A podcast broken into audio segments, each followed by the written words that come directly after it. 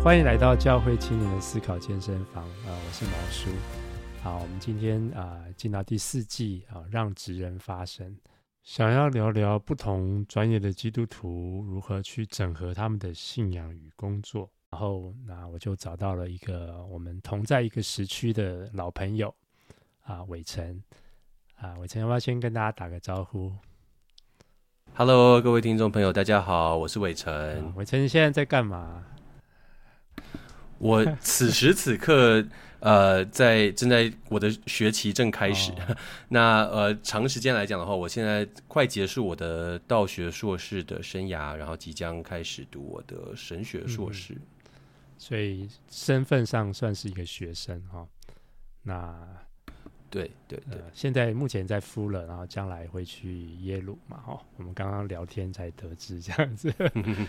是，是不过呃，会想跟伟成聊，是因为其实呃，我们认识一阵子哈，之前其实啊、呃，也有几次机会可以聊天哈，知道他在做的曾经做的工作哈，是跟我们今天要聊的这本书很有关系的。那、嗯、对，那伟成可不可以再多一点介绍一下你自己？然后你曾经是做什么？然后你为什么会？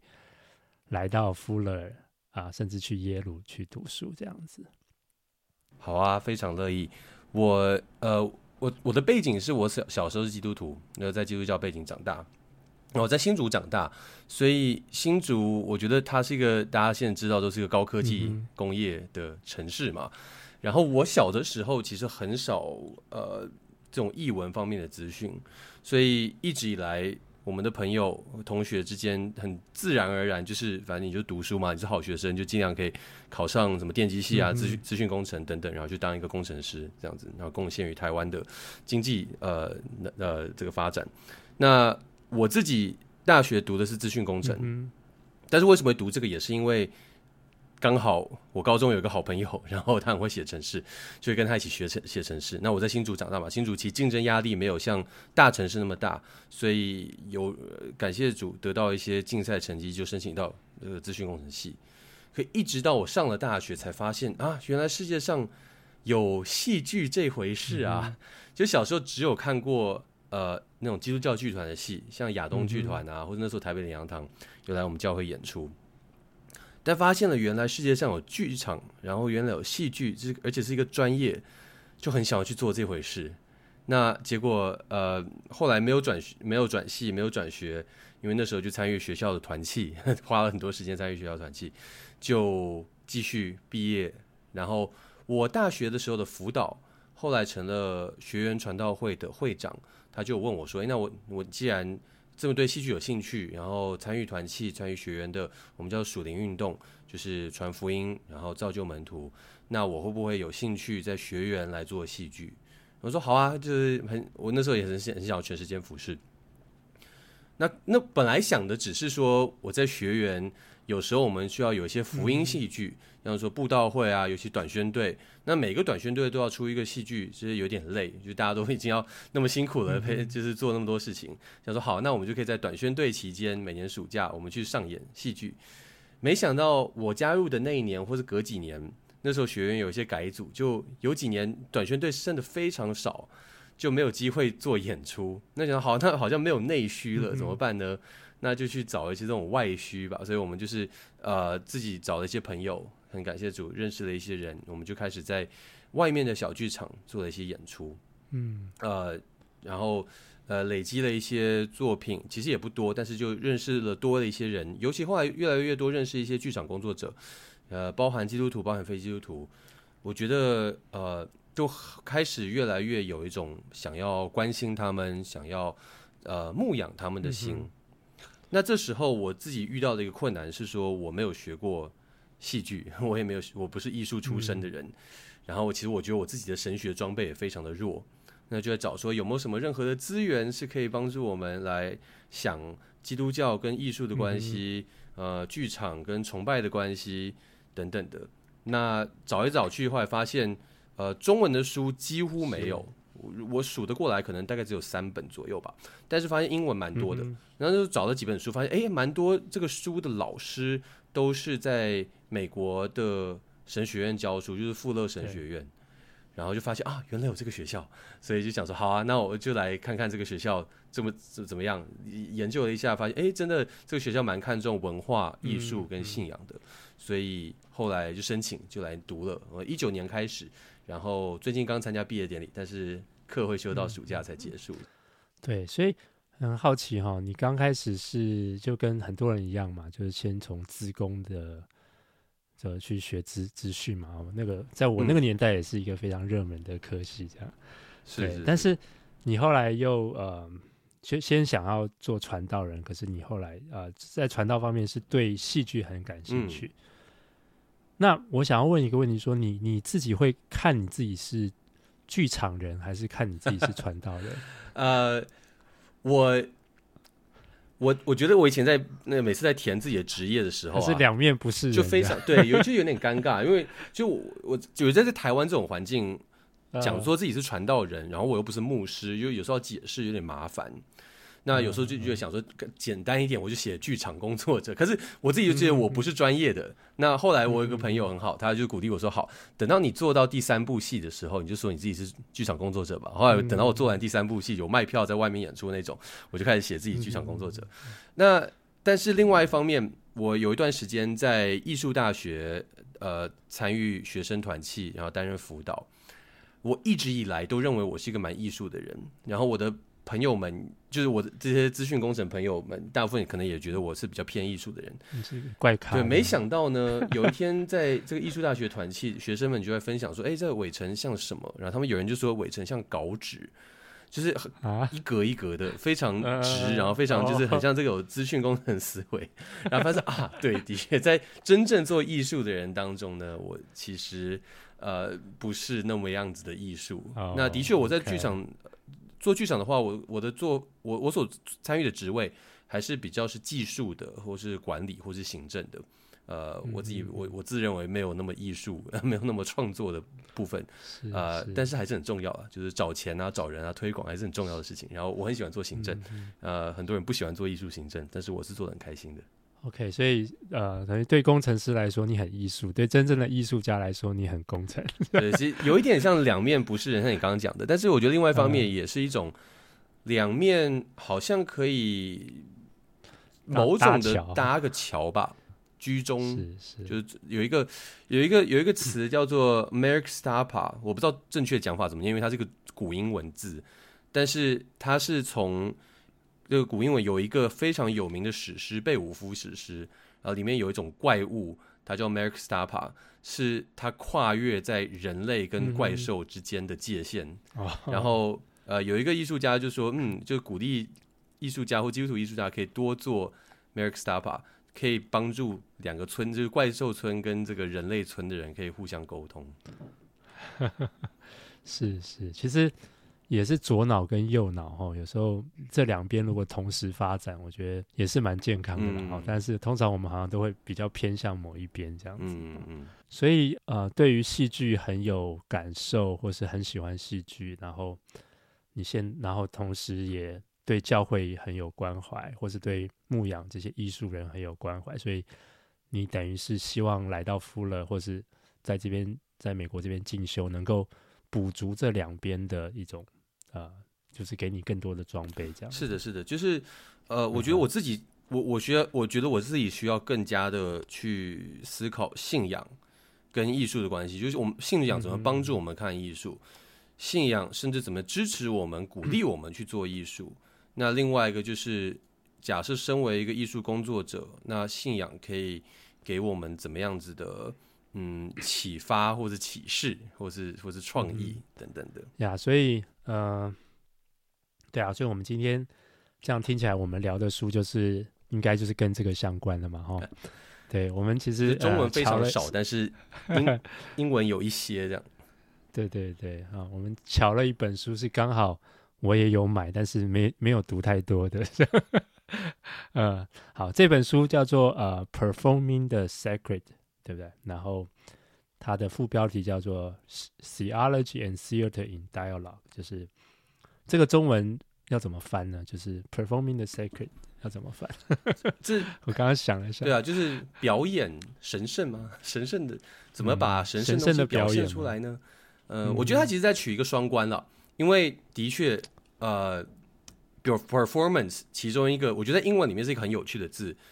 一个意思最直白的意思就是我是一个演员，我会表演，就是 performance。但是英文里面 performance 其实用在很多地方，就像说你的什么呃，像 KPI 就是 key performance indicator，就是你的你像你一个公司的表现，或是你一支股票的表现，也都是用 performance 这个字。那所以有人就把这个字拿来讲说，哎，那我们基督徒是不是某种程度是在表现我们的信仰？所以也有这个双关的字在里面。嗯哼，所以就是演出一种神圣的戏剧，然后不管是在剧场中，或是在基督徒的生活当中，这样。对，所以这本书它其实等于是两个观点在对话，一边是一个剧场工作者，然后他讲说，哎，他的信仰跟他的关系。那另外一边是一个神学家，然后神学家在讲说，那呃，剧场跟他的信仰跟他的神学的关系。嗯嗯嗯，呀，这本书呃，台湾不见得会出了哈，但是你们如果有兴趣的话，可以自己来找来看哦。但是没有看书，也可以就是听我们闲聊这样子。那它是一个在一个系列里头叫 Engaging the Culture，所以就像你刚刚讲那个 Fuller。这个神学院，它其实很重视在文化方面的这种参与哈，所以它整整个系列就是要帮助基督徒怎么去呃跟文化对话哈，就是产生有意义的对话。所以我想这本就是在他其中里头在谈剧场方面的。好，所以我们要不要先来？我先来问你，就是说，假如简单讲这本书，或是给你一个。最大的启发，或是你读完这本书之后，或是你有一个什么东西最想要跟听众朋友分享的？我觉得这本书它呃，其实这个毛叔也有有提到，等一下可能也也有看到这个重点。他在之前有跟我讲到，就这本书讲到说，剧场跟基督教信仰之间有三个共通点，然后这三个共通点，嗯、第一个这个书的作者叫 Incarnation，就是道成肉身。第二个是 community，就是社群或群体，然后第三个是 presence，就是你的存在或存在感或临场感。所以道成肉身、社群还有临场感这三件事情，是他认为是剧场里面有的，然后信仰里面也有的，或者是说人生当中都有这三种东西，但是在剧场里面这三个元素被表现得淋漓尽致。是。那我觉得这是一个对我来讲是很有趣的一个想法，说哦，剧场可能是他身为一个呃人类世界的缩影，呃，或是他把一些东西拿放大镜放在呃舞台上面，让我们用放大镜可以去看他，他在探讨一些人生的事情、人性的事情，然后生为生而为人的事情，然后这也是信仰在讨论的事情。那我觉得，诶，那这两个东西。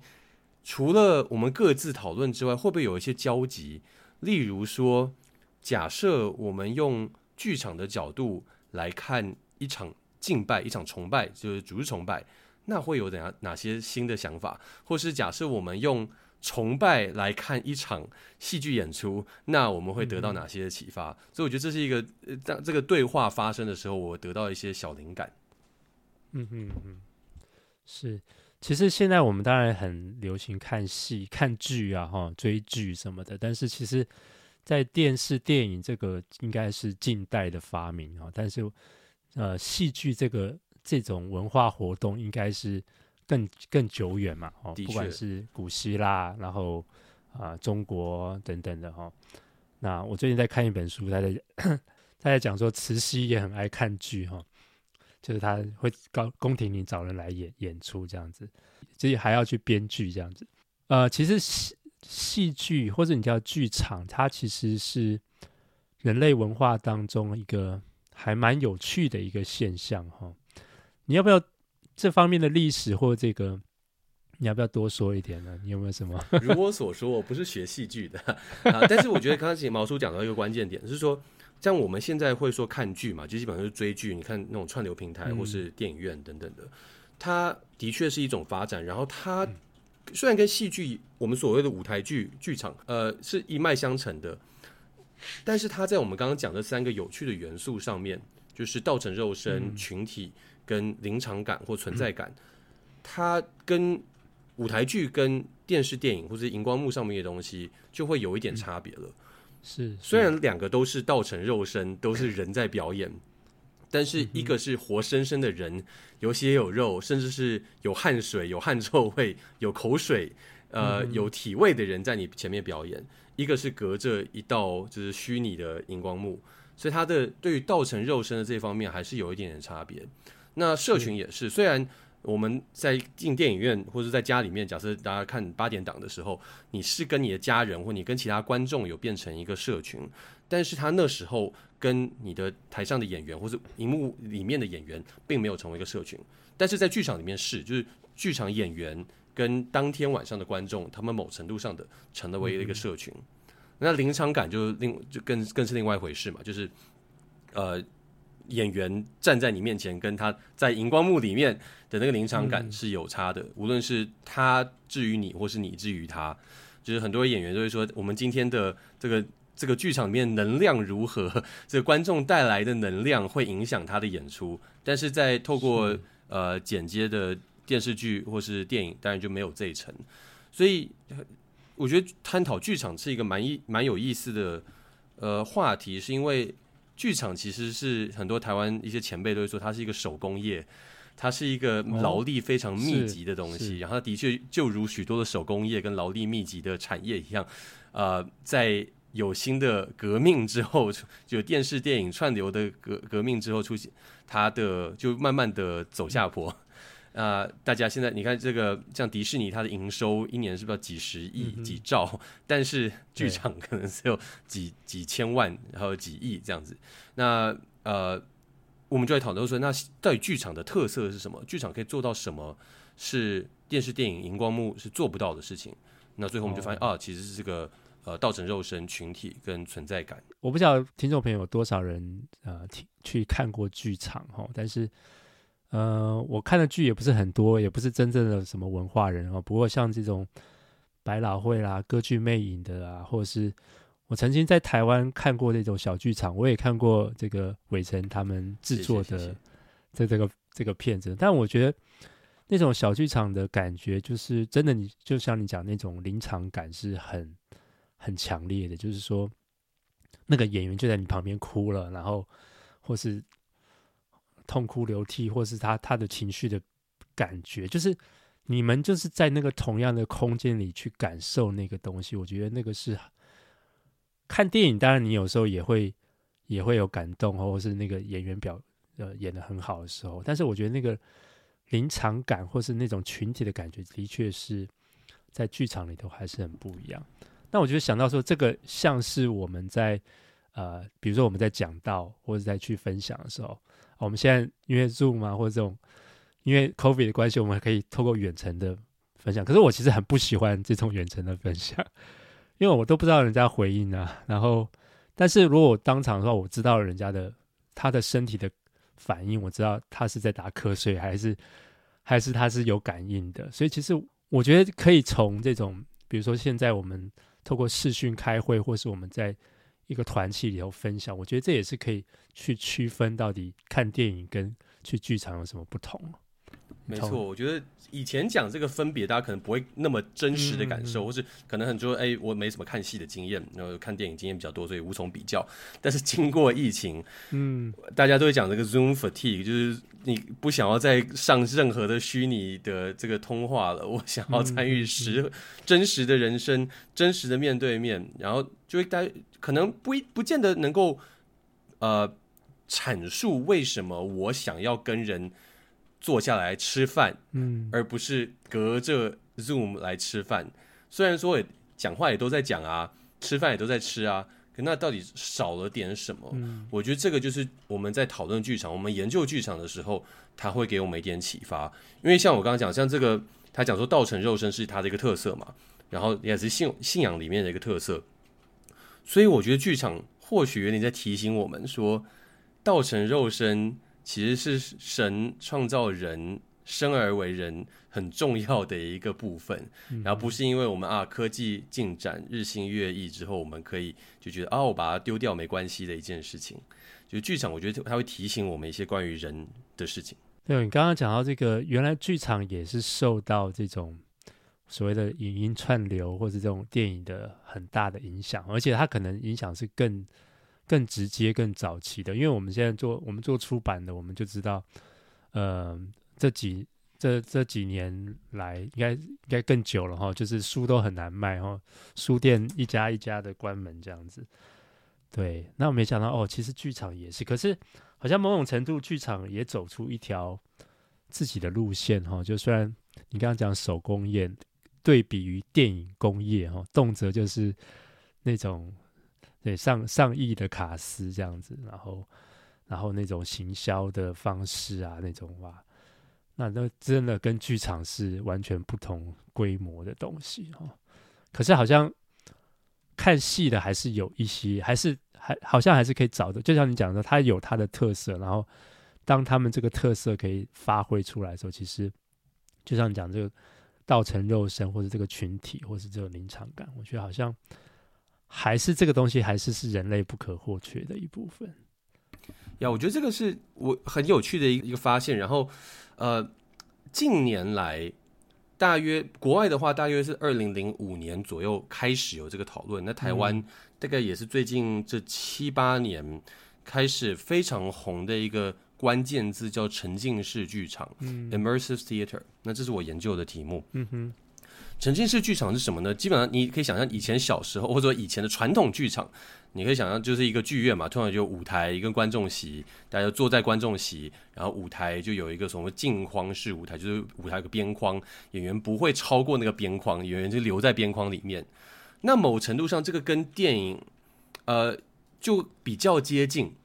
然后现在电电影很普遍嘛，荧幕很普遍，就发现，哎，随着荧幕的普遍，随着虚拟互动的，呃，这个普遍普及化，这个沉浸式剧场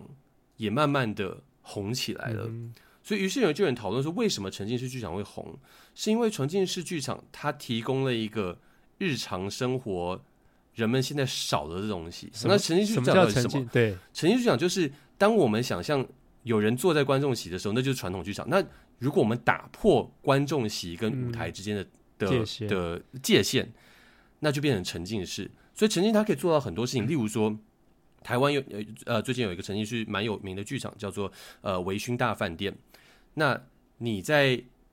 看戏之前就会有人邀请，就是你买了票，但是你买票通常就是说，哎，几点几分到哪里集合嘛，就开开始验票入场。但是他就会提醒你说，哦，这我们要营造一个怎样的氛围？你可以穿怎样的衣服进来？然后到这里面呢，有人会就会给你酒可以来喝，你可以跟演员互动，你可以看一个很非常亲密、非常呃近距离，可能距离你是咫尺之遥，演员就在你面前。然后在一些其他的沉浸式剧场里面，你可以自己探索那个空间，像演员可能就在前面呃换装、洗澡，然后你可以在他做这些事情的时候，你跑去他的书桌，你去翻他上桌上的书，你把他的抽屉打开来看他里面他写了哪些笔记本，就是让你可以在整个空间里面呃自由探索、自由选择你的视角，然后特别是使用你的感官。我们通常在传统剧场里面，主要使用的感官就是你的视觉跟听觉，呃，然后基本上你的视角就是你坐，你看你买买的票坐在哪里，就是用那个角度在看戏。嗯。但是在沉浸式剧场里面，你们你的视觉的限制是被打破，你可以选择任何的角度，那你还是用听的，但是你的触觉也可以被。也也可以被使用到，然后你的嗅觉也可以被使用到，你的味觉也可以被使用到。有人会给你吃东西，然后你的各样的感官都是打破原传统的戏剧。所以有人就说：“诶，其实这就是因为人就是想要使用自己的身体，就是想要不只是用眼睛，不只是用听的。”可以有一些你在空间中的身体知觉，可以有一些你的嗅觉，你的甚至你的什么，你的荷尔蒙，你的费洛蒙，就是你一些你平常不会想到的东西。那沉浸式剧场就在弥补这一块，大家这个自古以来曾经拥有，但现在已经越来越缺少的部分。嗯嗯嗯。那我就觉得，哎，这件事情其实跟在基督教里面，呃的一些发展，我觉得蛮蛮类似的。就是在基督教，我我蛮多朋友，呃，在这种新教传统背景长大的，现在我觉得有两个路线是大家蛮蛮会蛮喜欢的，一个是一种很呃很这种很嗨的、很活泼的，呃，这种参与方式，那也就不是一种。只是单纯在台下听到而已，是你可以站起来，嗯、你可以跟着他一起跳，你可以参与在当中的。嗯、那另外一种就是大家会走一种很传统，就是回到一些我们所谓高教派，对，就是一些礼仪性的教会。你是里面你要有香、有蜡烛、有有跪、有坐，然后有那个大家一起用同一个杯子领圣餐的一些有一些触觉的东西。是，那我觉得这两个发展。蛮有趣的，似乎是有同样子的一个脉络，就是当我们越来越强调一种理性，然后一种一种只看听呃只用听觉只用视觉的世界之后，无论是剧场，无论是教会，大家都不断的发现，哎，好像我们的人生生而为人，我们的身体还有更多东西是值得去使用的。是，其实你讲到一个是人论的问题哈，到底人是什么哈？那其实呃，我不晓得有没有聊过这本书，不过就是呀，在教会里头的确是理性主义还是蛮强烈的一个一个趋势哈。就是那我们的确在理性主义的，不管是在教会还是在学校里头，其实我们都是用脑袋在学，然后其实我们身体的参与是很少的。但是很多很多的反省，不管是这种体验的教育或是什么的，其实。就帮助我们要回到，其实身体就是人，就是身体，而而不是说我有身体，而是我们就是我们的身体。那去背后是这样子的一种，到底人是什么的一个反省哈。对，不过你刚才讲到这种沉浸式，我也想想到说，其实不只是剧场啊，那这种这个说 VR，他们也要做沉浸式体验，这样子，嗯、大家都要。嗯嗯、那我其实。你刚刚讲到这个打破这个界限哈，我自己想到我们呃曾经在这个 L A 去看过大卫魔术啊，不是 L A 是 Las Vegas。对，你知道大，我发现大卫魔术那个，你不知道你知道他吗？David Copperfield，他他好老啊，其实现在好老了，但还在演，但他就有点像是这样，就是他就突然突然出现在你旁边，这样嘣，这样就一一个爆炸就出现在你旁边，然后他。邀请人上台去，当然他还是有舞台哦。邀请你去参与他的那个，在你魔术然后这样参与一环哦。但是就是说，他其实就是很有这种临场感。然后，嗯，然后我发现在国外的教育里头，好像也是像我们常常在看这种英文的这种高中的剧或者什么，就常常说哦，他们需要需要演出一个莎士比亚的这个戏剧。好，那像我女儿他们，我们。刚来美国几年，那她的这个语言课、英文课，其实就是要好好念一段课文，就是按照那个人的情绪、那个情感，然后他他们有没有要背什么东西哦？像我们以前什么背什么国文注释啊、课文啊，然后看古文观，他们没有，他们就是要好好的去诠释那个人、那个他的心情、他的感受、他的语气，他的，我觉得哇，他们的教育哎，好不同哦。对，真的真的，嗯，我觉得这个是一个美学教育或是一种戏剧教育，呃的对于全体社会的注意之一，就是当你的社会或者你的教育体制越来越注重这些东西的时候，它对于整个人的发展是更加的完整。呃，就是我们在讨论戏剧跟神学的话，有一个蛮有名的人，呃，一个学者叫 Wells，他他写这个。呃，他叫 improvisation，我中文是什么？呃，毛叔应该知道。呃，这个中文我们一般叫即兴吧，但是它叫做现编伦理学。对对对对，线编伦理学。对，对，那他的理论就是说，当我们越来越常演戏的时候，或者他的理论之一是，当我们越来越常演戏的时候，戏剧会帮助我们去体验不同的角色，会帮助我们塑造一种不是非黑即白的。判断观念或审判观念，而是让帮助我们去想象一个人的处境，想象一个人的人生，帮助我们成为更好的判断者。嗯、那我觉得这也是，就像说，假设我们去演戏，或者像这个毛叔的女儿，去体会那个她这个角色的人生。那我觉得这会增加我们的同理心，然后这个同理心不是只有在文学课上面会使用到，它也是就是建造我们的同理心肌肉或者思维，帮助我们在日常生活当中可以运用出来。那我觉得这个对于整个社会的呃发展都是很有帮助的。我我就是觉得说，我我以前好像不会觉得演员有什么特别厉害的，就是他们哦，可能有一些人赚很多钱啦，或者很红啦。可是我后来就发现，其实你真的去。揣摩一个一个人，你去你如果你自己没有精神病，那你要去演出一个精神病的那个状态，或是你演出一个啊、悲伤的这个呃寡妇，好了，就是你其实你是要很真的很投入。那我觉得这样的经验对于那个人其实是有很大的帮助。就像你刚刚讲，他的世界不会再只是黑白的，他。他好像投入在另外一个人的世界当中了。对，那我为什么要讲这个？我就在想说，其实好像在我们的信仰里头，我们这种投入性好像总是比较少。因为我们刚刚谈到的 incarnation，然后 presence 啊，我觉得这个东西都其实背后就是说你，你你你要去参与，你要去好像进到那个角色里头当中啊。对，但是我觉得我们我们现在的这种信仰，就是就是我们刚刚谈的，就是很多还是在头脑的，我们没有真的进到我们的骨髓当中，这样。嗯，呀，yeah, 我觉得之前呃，回应你刚刚说的，我有一个朋友曾经分享，他一个演员朋友分享过，说他曾经要演一个角色，然后这角色呃，他就很难演，那导演一直觉得很难，他怎么演都演不好。嗯，搞了非常久。有一天他突然演了，然后导演说：“哎，你到底做了什么改变？怎么就那个感觉就对了？”他就说：“以前他一直瞧不起那个角色，他觉得你到底是怎么蠢，怎么会做这样的决定？怎么让你人生沦落至此呢？”但他后来开始去体会、去同理那个角色，他就演对了。是，对啊，所以我在想说，因为我们比如说我们喜欢做查经班哈，然后归纳法查经，但是。那为什么我们不能够就好好的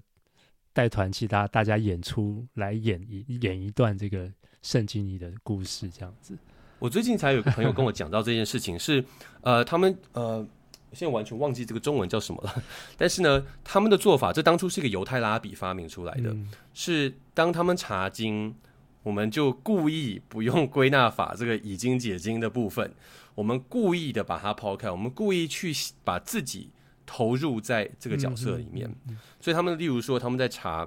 约翰福音第四章，耶稣和那个撒玛利亚妇人的井边谈到，呃的时候，那他就直接请就是读完嘛，然后大家就体会一遍，这演演完一遍这个角色，就大家围一圈，然后就每一个人就选一个角色，然后不同的人查经班的成员就。身为就有点像记者来访问那个角色，他说：“哎，当耶稣这样走向你的时候，你的感受是什么？”然后他可能就讲很多啊，或是呃，当你发现自己的丈夫过世的时候，你的感受是什么？你的经验是什么？那这些当然都圣经上都都没有写。嗯，可是这个读经方法就帮助我们，可能用一些呃生而为人的共通点去揣摩。那但是这揣摩不是。不是呃圣经，但是我觉得它可以帮助我们去体会，然后活出圣经背后的他想要讲的事情。嗯，你刚刚讲在高派的这种聚会里哈，那呃我在呃圣公会有待过一段时间，然后我很印象很深刻，就是在这个比如说在这个受难节期里头，那其实。他们就是有不同的人在读圣经，然后用不同的角色，就是比如说比拉多，然后啊耶稣，或者他们就是用不同的声音，然后他们也没有很夸张的演出来，但是光我觉得在那边听的时候，我觉得就就有那种代入感，这样子就是好像不是你在做这种归纳法查经或什么，我不是要批判他，但他有他的好处，但就好像你是要在。在分解那个东西，你是你要跟他有一段距离，你要去分析它。哦，就我们在学希腊文学完也是一样，做这种 parsing，然后的这种文法的这种那也是有它的必要性，但是好像就少了那一部分，好像你你投入进去哈，你你你进到那个角色里头去的时候，你会怎么想？这就回到刚才其实你当初问我，但是我没有回答的问题，嗯、就是到底戏剧的发展是什么啊？然后其实西洋西洋戏剧的最最最呃最头，当然我们可可能是希腊罗马戏剧，嗯、但是自从基督教变成国教之后，呃，在西元四世纪的时候，呃，各种原因，包含基督教，呃，包含剧场那时候都演一些基督教认为不入流的东西。那也包含那时候所谓的蛮族入侵，所以等等等，反正剧场就没落了一段时间。那后来我们就知道说有这个莎士比亚啊等等各样的厉害的剧场，一直到今天有百老汇等等。嗯，中间到底发生了什么事情？剧场会复活？嗯，其实就是教会戏剧。就是像这样子的，呃，例例如我们假设你曾经在教会有人上台去读经，他可能用比较呃绘声绘影的方式去读经，或者是像圣特殊节期的时候有人演出一些角色，那个是基本上我们今天所见的西洋戏剧它的它的复活的那个点。呃，我们最早可以追溯到十一世纪有一个残存的，我们所谓残存的剧本叫做 Quem Curatis，就是。你在呃，你们在找谁？那这个就是在复活节当天的时候，这个天使就问来呃坟墓的妇女们说：“你们在找谁？”这个 Quem Curatis 是拉丁文，然后大家就可以追溯哦，原来是现在的戏剧 是从这个地方重新发展出来，就从教会里面在特殊节期的时候有人会演出，然后后来这个演一演，大家觉得说啊，这个单只讲这几句台词还不过瘾，嗯、我们开始要把这个台词越讲越多，越讲越多，然后。本来你可能一个主日崇拜里面一个环节讲，然后也不够讲了，那我们就要把整个整天都用来来演这故事。后来等到教会里面不够演了，我们就把把搬到教会外面的城镇广场上面去演，等等，然后终于发展成专业的戏剧。所以其实这样讲到教会跟戏剧，或者说崇拜跟戏剧，真是非常有连接。然后从或者说戏剧它确实。跟我们怎么样体体会信仰，怎么思考信仰，是有很深很深的连接的。那我觉得现在你说，呃，为什么现在教会都不做这件事情？我觉得其实是因为教会忘了自己曾经是做这些事情的。那我自己是蛮有希望的，说，哎，我觉得其实我们还有很多可以做的，而且我觉得大家的接受度应该都会蛮高的。你刚刚讲到，等于是说某种程度教会好像是说，呃，恢复了这个戏剧，但是。他前面有谈到说，其实，在很多神学家，其实他的这个很多的这个态度里头，其实对对戏剧是反感的哈。呀，那这个东西其实呃，就像我刚刚讲，其实有蛮多历史原因。嗯嗯、就是当初呃，希腊罗马戏剧发展的时候，呃，他们都是在一些异教的环境之下发展的嘛。那时候还没有基督教，所以他们都讲希腊神话啊，然后罗马的神话等等的。然后直到后来罗马就基督教出现，然后变罗马帝国的的时候，其实那时候戏剧也有一点走下坡，他们已经不再演那些我们所谓这种悲剧啊、喜剧这些厉害的东西史诗，他们比较转变为都是一种戏谑的方式来演出，所以常常是在呃讽刺人，或是在侮辱人，或甚至是用一种比较呃我们可能所谓的妨碍风俗的方法，就在舞台上演出一些很露骨。或是很血腥暴力的东西，所以当时候的一些教父们，他们其实看到这些伤风败俗、血腥暴力的事情，所以他们就说啊，基督徒不可以去看戏。甚至他们到时候有一个很早期的基督教文献说，如果你是演员的话，你不可以成为，你不可以受洗成为基督徒。那如果你是基督徒，你去看戏的话，你要被赶出教会。所以那时候，但是那时候的戏剧其实是有它的文化背景，是因为它长得就是那个样子。就是例如说，假设呃，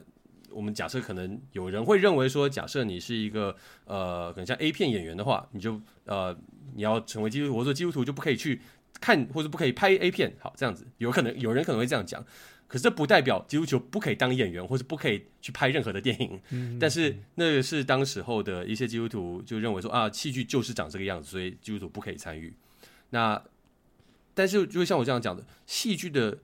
血液好像一直流贯穿在基督教的思维或基督教的崇拜当中，以至于当这些外在的文化的剧场没落了以后，那个表演再现的血液，它是从教会里面再度的流出来，然后灌溉这个剧场。嗯，呀、不过我想要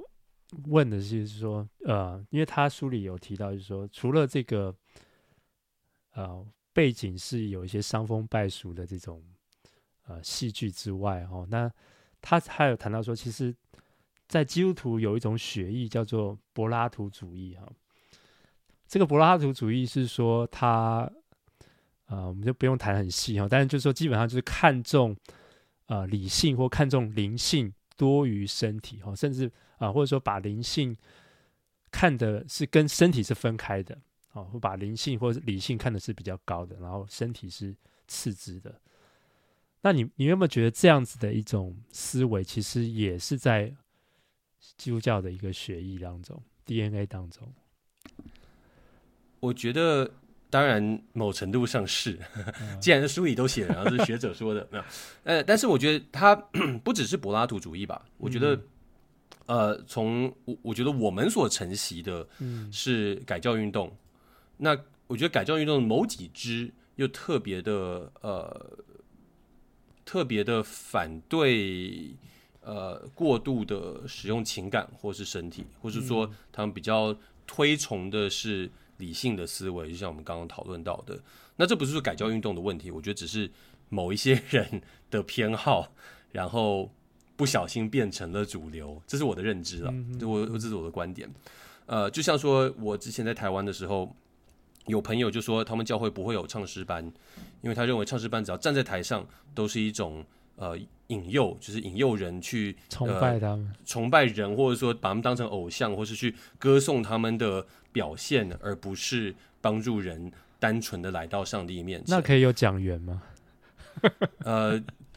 很有趣的问题啦。但我所以我觉得说，这其实我觉得倒倒不是教会的问题，或是崇拜的问题，而是呃某一些有影响力的人的看法。嗯哼，那可能刚好这些比较有影响力的人，他们都有这些呃反对艺术或反对情感的一些。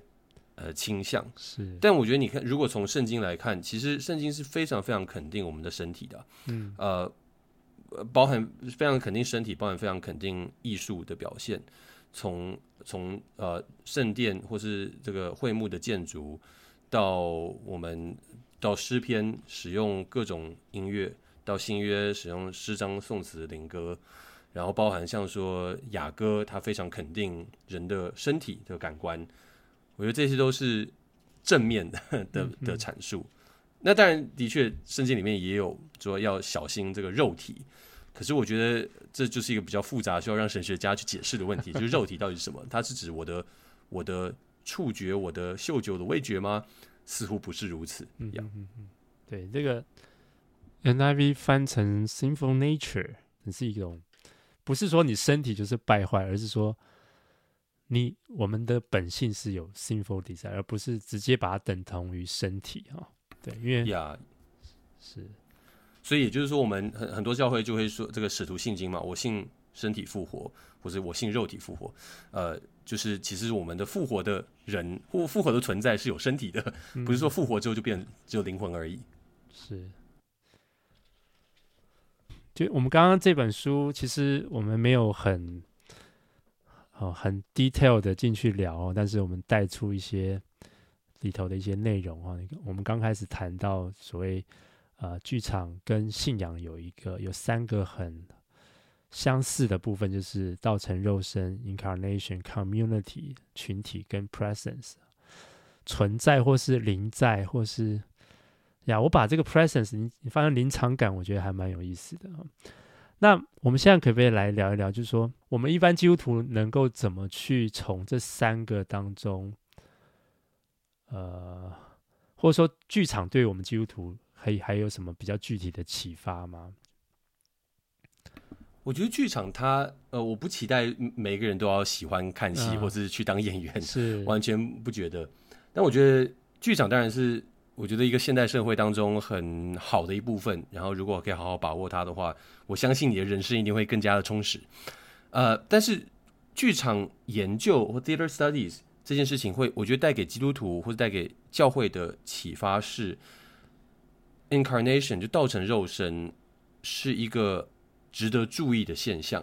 或社群是一个值得记注意的现象，然后临场感或或是呃临在是一个值得注意的现象。嗯、那这些东西我觉得很有趣，是我常常是在因为我最近在做这个专题研究，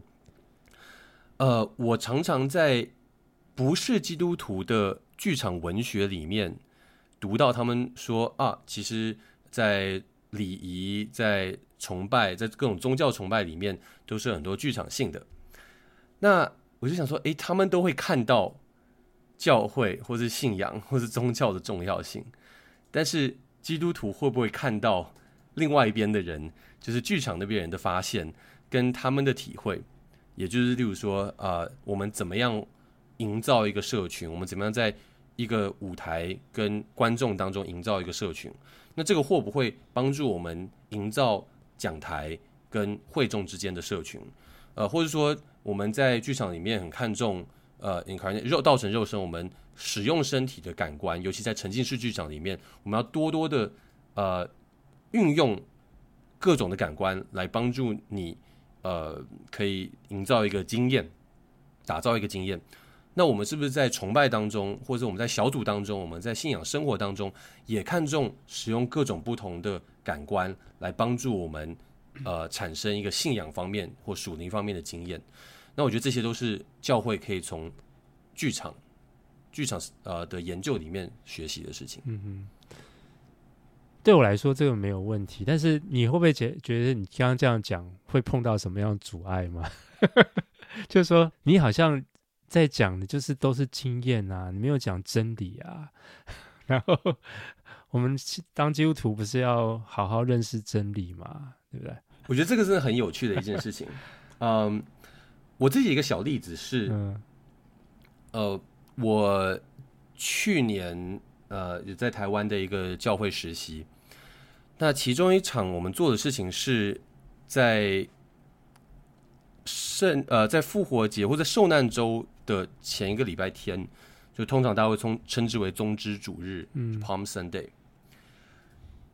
那这个就是纪念耶稣这个进程，然后是一个很很欢乐的一个聚会。然后，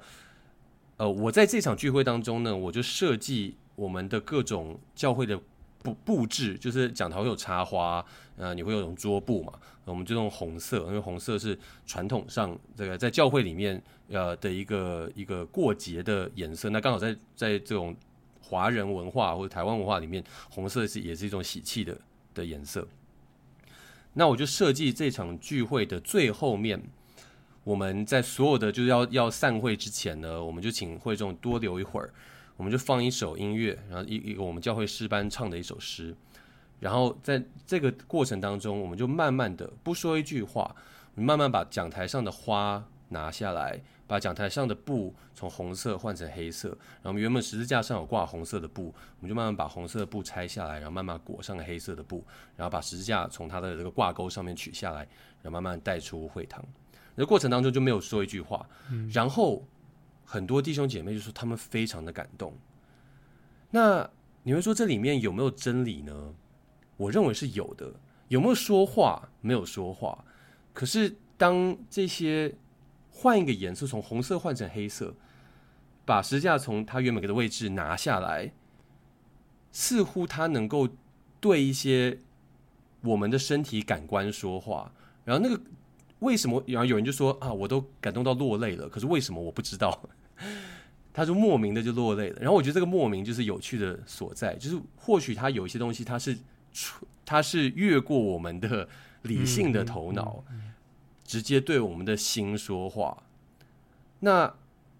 对越过理性的头脑，是否就没有任何真理存在呢？我觉得不是的。呃，嗯、我就想大家都会有一些属灵，可能不不是大家，有一些人可能会有一些属灵的经验，或者说你说被圣灵感动的经验，你可以用言语表达吗？我觉得不见得可以。那它仍然有真理。那我觉得最最有趣的例子就是诗篇十九篇吧。就是呃，朱天素说神的荣耀，穹苍传扬他的手段。然后下一句说无言无语，也无声音可听。可是如果他无言无语的话，那他是不是有在传达某种关于上帝的真理呢？至少从诗人的角度来说是的。嗯、所以我觉得经验、感官、视觉、听觉不一定是言语，不一定是文字，至少好像从圣经来看，或者从我自己的经验来看，是可以传达一些真理的。嗯、那他这不是说他可以取代呃我们所谓就是神的话跟传讲神的话跟讲道，但是我觉得如果这块少掉的话，这种人。呃，或这种教会，或这种崇拜，我觉得这种基督教会变得好像是是不是忽略了上帝创造的很大一部分？觉得就是很干吧。对，就是好像只有脑，然后对，就是听听讲到，然后听完就结束就回家这样子，就是对，好像只有就是说，其实脑跟身体的距离。脑跟心的距离是很遥远的嘛，但是，嗯，我觉得基督徒其实最大的困难就是怎么拉近我们的脑跟真正的行为的差距，就是，嗯嗯，对。那我觉得我刚刚那样的话，其实就是有点反串啦，就是说，我觉得其实这个经验是很重要，就像你刚刚讲，其实包括这种同理心哈，如果我们没有真正的。嗯，从脑子走到心的话，其实那个那个撒玛利亚人的故事，我们读了再多次，可能就是一个故事哈，那就是就是一个我知道的故事，但是我们从来就没有，对，好像我们很难会变成那个心心理上会有触动或什么。对，我觉得我们好像太多的教育啊，或是圣经的学习都是比较偏脑的。对，所以我其实很很欣赏围城在做的事情，然后我也很期待我们新的一代有更多的可能性，这样子我们可以看到更多沉浸式的这种，不管是圣经啊，还是还是有这种译文的发展，我觉得都是非常非常棒的。对，诉说基督教的世界观的。对，嗯，好，你还没有，还是我们有没有什么漏掉的？就这本书还有什么重点？我们是，我觉得。戏剧真的是有趣的事情，就像我刚刚讲的。嗯，但我我也很期待，就像刚刚毛叔讲的，说，诶，我们可以有更多的人参与在用戏剧来传达信仰或体会信仰的过程当中。然后，如果所说，我我对这件事情是抱持非常大的积极正面的期待，而且我觉得是很有盼望的，因为呃，我看我那时候以前在学校呃服侍的时候，呃，参与一些呃。就是基督教社团嘛，发现哎，其实这些做基做基督教呃，对不起，做戏剧的哦，学戏剧的学生或学艺术的学生，有非常高比例都是基督徒。那甚至有一次，我们有一班的戏剧系的学生，可能三十个学，一班三十个里面有十几个人都是基督徒，那这个比例远高于呃一般台湾社会的基督徒比例。那继续探下去，探索下去，我觉得其实某一个原因是因为大家很多人。相对于台湾的大众或台湾的学生，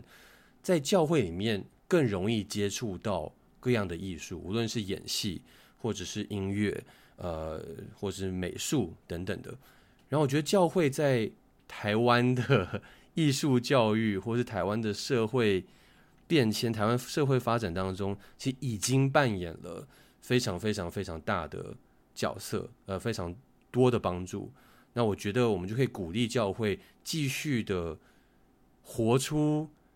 神所创造我们成为的样子，让人可以好好的去体会、呃，感受，可以去使用自己的创造力跟想象力。那我觉得这些东西都是上帝透过圣灵给我们的恩赐。那当我们使用这些的时候，我们就可以更好的服侍这个世界。好，我们今天非常谢谢伟成，然后来到我们当中，然后。来分享这个信仰跟戏剧的对话，那我们也真的是啊，希望他在继续的这个留学的过程当中哦，也可以对华人的教会啊，然后也可以带来很多的新的这些思维跟看见。然后我们也希望，真的新的一代有更多这种很有创造性的这种活动啊，不想讲活动，或者说这是。呃，要怎么讲的比较属灵一点？是活动没错，创造性的活动其实这也是属于上帝的。对，那是的，可以可以在我们的生活当中，然后我们真的是能够让我们的生活就是像，就像保罗说，我们是演出一场戏嘛。对，不是只是好像做一个干巴巴的一个脑袋的基督徒，但是这是一个很大的挑战哦，真的要好好的演出这场戏的话，是是的。对啊，我们要一起好好做戏，无论是在生活当中做戏，或者是大家可以多多用身体力行的方式去支持啊，你身旁真正在剧场里面做戏的朋友，去买票看戏，去给他们鼓励，为他们祷告。是，好，谢谢，非常谢谢伟成，我们有机会再聊。谢谢，谢谢大家，哎，拜拜。